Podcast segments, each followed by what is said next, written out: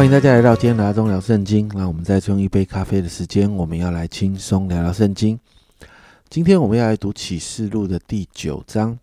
在前四号吹响的时候，大都是在自然界发生的事情，但是第五到第七号焦点就专注在灵界发生的事，并且我们看到在灵界的征战开始影响的世界。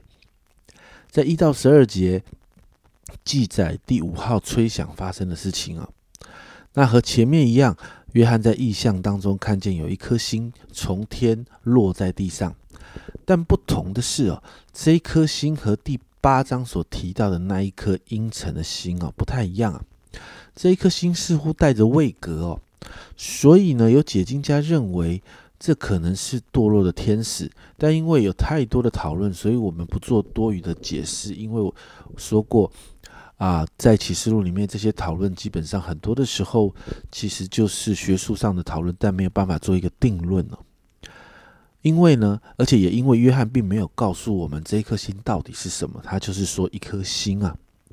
那经文提到呢，这一颗星呢有钥匙哦，有无底坑的钥匙。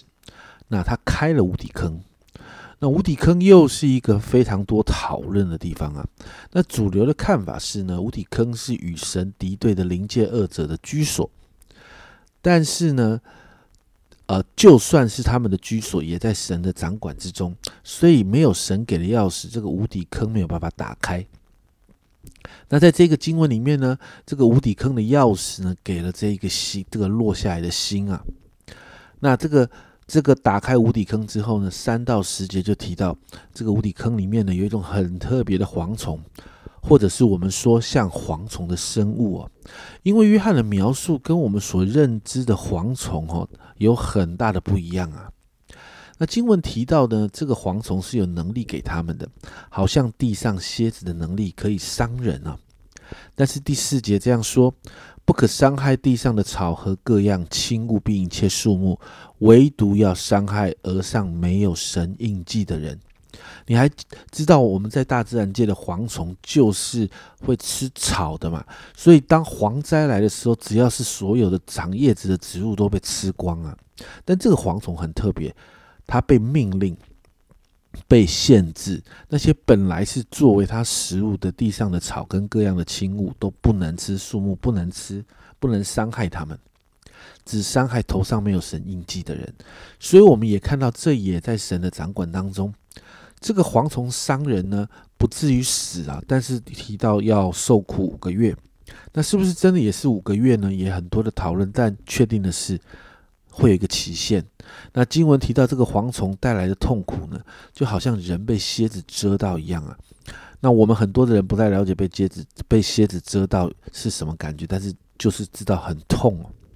那第六节说呢，在那些日子，人要求死，绝不得死；愿意死，死却。远避他们，哇，这真是蛮痛苦的状态哈。人会痛苦到想死，但却死不了，然后继续在这个痛苦里头。但是这些受痛苦的人呢，不是所有人，是那些没有神印记在额头上的。我想这是我们很需要明白的。接着七到十节就描述蝗虫的样子，那这些都是象征性的描述哦，形状像马，头上是金色的，脸好像男人的脸。头发好像女人的头发，那解经解经家说这些头发就是啊昆虫的触须哦。那牙齿好像狮子的牙齿，胸前有铁甲，拍翅的声音像万马奔腾，尾巴有像蝎子的毒钩。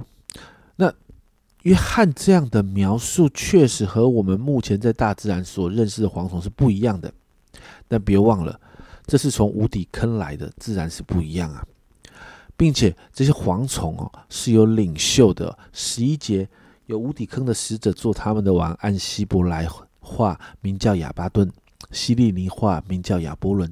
希伯来文亚巴顿的意思就是毁灭，那希腊希腊文亚波伦的意思就是剿灭者。那统管蝗虫的领袖也很多人在讨论，到底是什么身份，我们不得而知。但确定的是，这个统管蝗虫的领袖是属恶者的。但是就算是这样。人在神掌管之下。十二节这样说：第一样灾祸过去了，还有两样灾祸要来，这就回应了第八章。你还记得吗？第八章最后有一只老鹰喊的“祸灾，祸灾，祸灾”，三个祸灾代表有三个灾祸，而这是第一个灾祸。接着十三到二十一节，第六号吹响。经文记载，被捆绑在伯拉大河的四个使者被释放了。这是这四个使者呢，被释放也在。啊，这个神的掌管底下，你看十五节，那四个使者被呃就被释放，他们原是预备好了。你看到原是预备好了，在啊到某年某月某日某时要杀人三分之一。约翰没有说哪一天有这个灾祸，但却清楚的提到这个灾祸的时间已经定了。然后这个四个使者呢？他被好像被捆绑着，也就是他其实是被掌管底下的，他没有办法自由行动的。另外，这四个使者身份也是很多人在讨论，我们没有办法确认这四个使者到底是什么样的身份，他们到底是谁。但可以确定的是，这四个使者是领队，应该是屠呃呃率领有能力屠杀很多人的大军的领袖啊。那接着是七十八节，约翰就形容这个军队的样子。经文这样说：“我在意象中看见那些马和骑马的，骑马的胸前有甲如火，与紫玛瑙并硫磺。马的头好像狮子头，有火有烟有硫磺从马的口中出来，口中所出来的火和与烟并硫磺啊。然后这些呢，从经文就说到从马的口中所出出来这个啊火啦烟啦硫磺啦，那。”这些都这三个东西就杀了人的三分之一啊，然后也提到这个马呢的尾巴像蛇，可以伤人。家人们，这也超过了我们所能够想象的这个马匹的样子啊，所以也有人猜测这会不会是新的武器系统？但我说这都是猜测。但重要的是，当这些灾祸临到这些不信主的人身上的时候，二十二十一节这样说。其余未曾被这些灾所杀的人，仍旧不悔改自己手所做的，还是去拜鬼魔和那些不能看、不能听、不能走金银铜木石的偶像，又不悔改他们那些凶杀、邪术、奸淫、偷窃的事。那这段经文就到这里结束。我们对于未知。总是有很多的好奇，所以很多 YouTuber 你会发现，我们在 YouTube 上面有很多奇奇怪怪的一些节目，都是在谈外星人啦，谈很多我们不了解、好奇的事情。所以也有人在研究启示录这些当中很多的东西，会不会是外星人，会不会是先进的科技等等等等。那启示录当中确实有有很多我们真的不太了解的事物，甚至超过我们的想象。就像五十年前的人绝对无法想象，现在人手一只智慧型手机，生活大小事情我们都可以透过手机处理。同样的，老约翰所叙述的是他的意象当中神启示他看见的，约翰无法明白他所看见的是什么。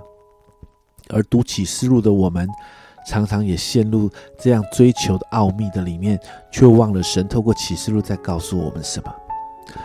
你知道，在这一章里面，我们看到这些灾祸。有一个很重要的重点是，这些灾祸不能伤害有神印记在头额头上的人，也就是这些人或许会经历这些灾祸所带来的环境，但是却不会被伤害。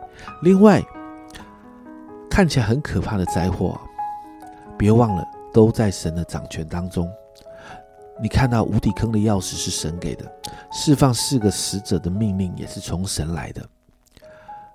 最后两节，我们看到神还是有心意，他期待这一群啊，在在这些灾害降降下之后，这些人呢还是要悔改。但我们看到这一群人仍然不悔改。所以，家人们，今天我们要为自己来祷告。我们其实活在一个充满罪的世界里头，祷告让我们真的看重我们因着救恩，而我们在我们的额头上有那个属灵的印记，让我们出淤泥而不染。让我们好像在这个世界里面，我们却不被这个世界的栏杆感染。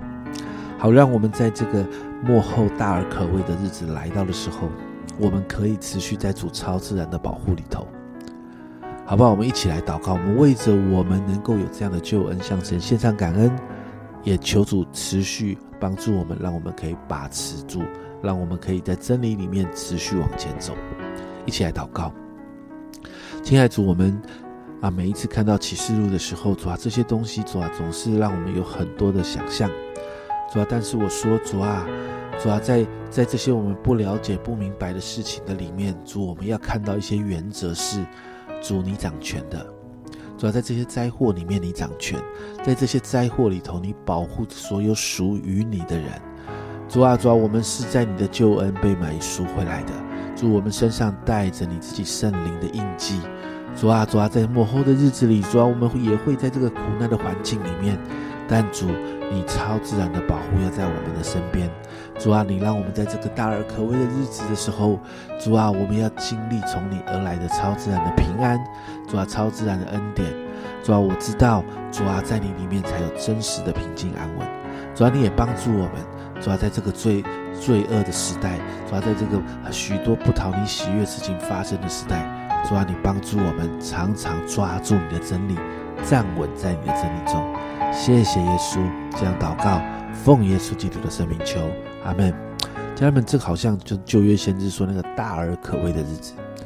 但是神的百姓真的被保护着，别忘了，所有的灾难当中、灾祸当中，是神仍然掌权。这是阿忠聊圣经今天的分享，阿忠聊圣经，我们明天见。